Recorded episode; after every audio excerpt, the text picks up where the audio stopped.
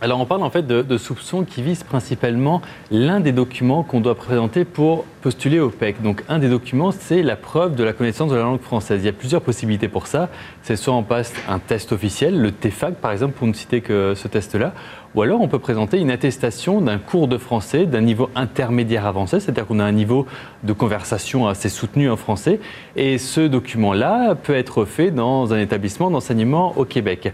Et ce qu'on a découvert, c'est que depuis plusieurs années, cette attestation-là, justement, il y a une différence entre le niveau réel de langage des candidats et ce qui doit être indiqué dans l'attestation, c'est-à-dire le niveau intermédiaire avancé, finalement, beaucoup de ces candidats ne l'avaient pas finalement. Si je demande comment ça va, ils ne savent pas trop comment répondre. C'est tout simplement, il y a d'abord eu des dénonciations de l'UPAC, des soupçons des, corps policiers, des agents frontaliers notamment, lorsque des candidats faisaient valider les visas. Vous savez, il faut aller dans un poste douanier et là, des douaniers ont remarqué que la personne parlait mal français. Il y a des agents d'immigration également, pour des questions banales, des questions administratives par exemple, qui se sont rendus compte que la personne ne parlait pas français. Ensuite, le ministère de l'Immigration a fait passer des entrevues, a fait venir des candidats qu'ils avaient ciblés parce que les dossiers étaient suspects.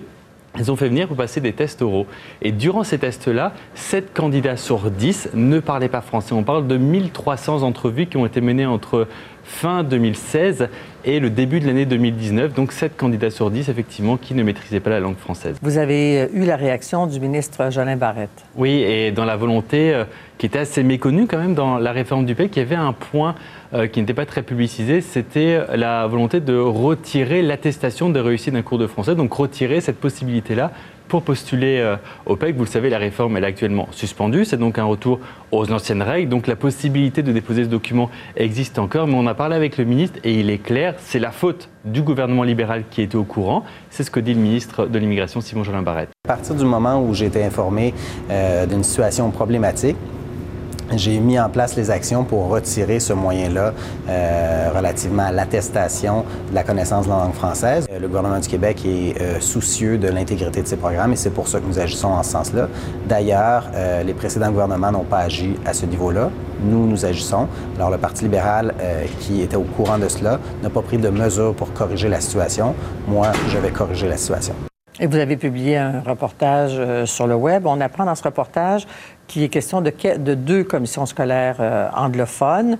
Euh, quelles sont les preuves qu'il y a pu y avoir, stratagèmes ou autres alors, les preuves concrètes, on ne les a pas, puisqu'il y a une enquête actuellement de l'UPAC, il y a des enquêtes internes également. Ce qui est indiqué en revanche, c'est que dans les dossiers présumés frauduleux, on parle euh, d'étudiants qui sont principalement originaires de Chine et d'Inde, et des étudiants qui étaient dans des établissements des commissions scolaires anglophones comme euh, Lester B. Pearson, English Montreal ou encore dans la région de Châteauguay, New Frontiers. Il faut savoir que plusieurs de ces étudiants étrangers ont dénoncé le fait d'être convoqués en entrevue par le ministère de l'Immigration, euh, puisque c'est un procédé habituellement qui ne se fait pas puisqu'il n'y a pas d'entrevue. C'est un système, on l'a dit assez, euh, assez souvent, c'est une voie rapide vers l'immigration permanente. Donc ils ont contesté ce, ce procédé-là parce qu'ils soulèvent, et des avocats soulèvent des questions beaucoup plus larges. Est-ce que les étudiants ont assisté, par exemple, au cours Est-ce que l'enseignement des commissions scolaires a été adéquat? Est-ce que le document, finalement, s'il n'est pas faux, est-ce que ce n'est pas finalement une faute des commissions scolaires dans leur ensemble? C'est l'avis notamment de l'avocat David Schall qui a défendu quelques-uns de ces étudiants-là.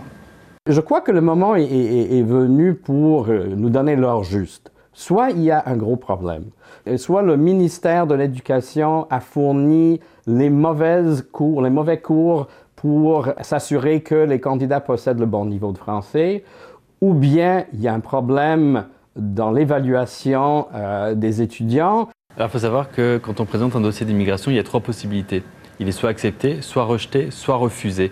Euh, il y a une grande différence entre le rejet et le refus. Le refus, c'est tout simplement on ne remplit pas les critères actuels, mais on peut présenter une nouvelle demande, présenter un nouveau test.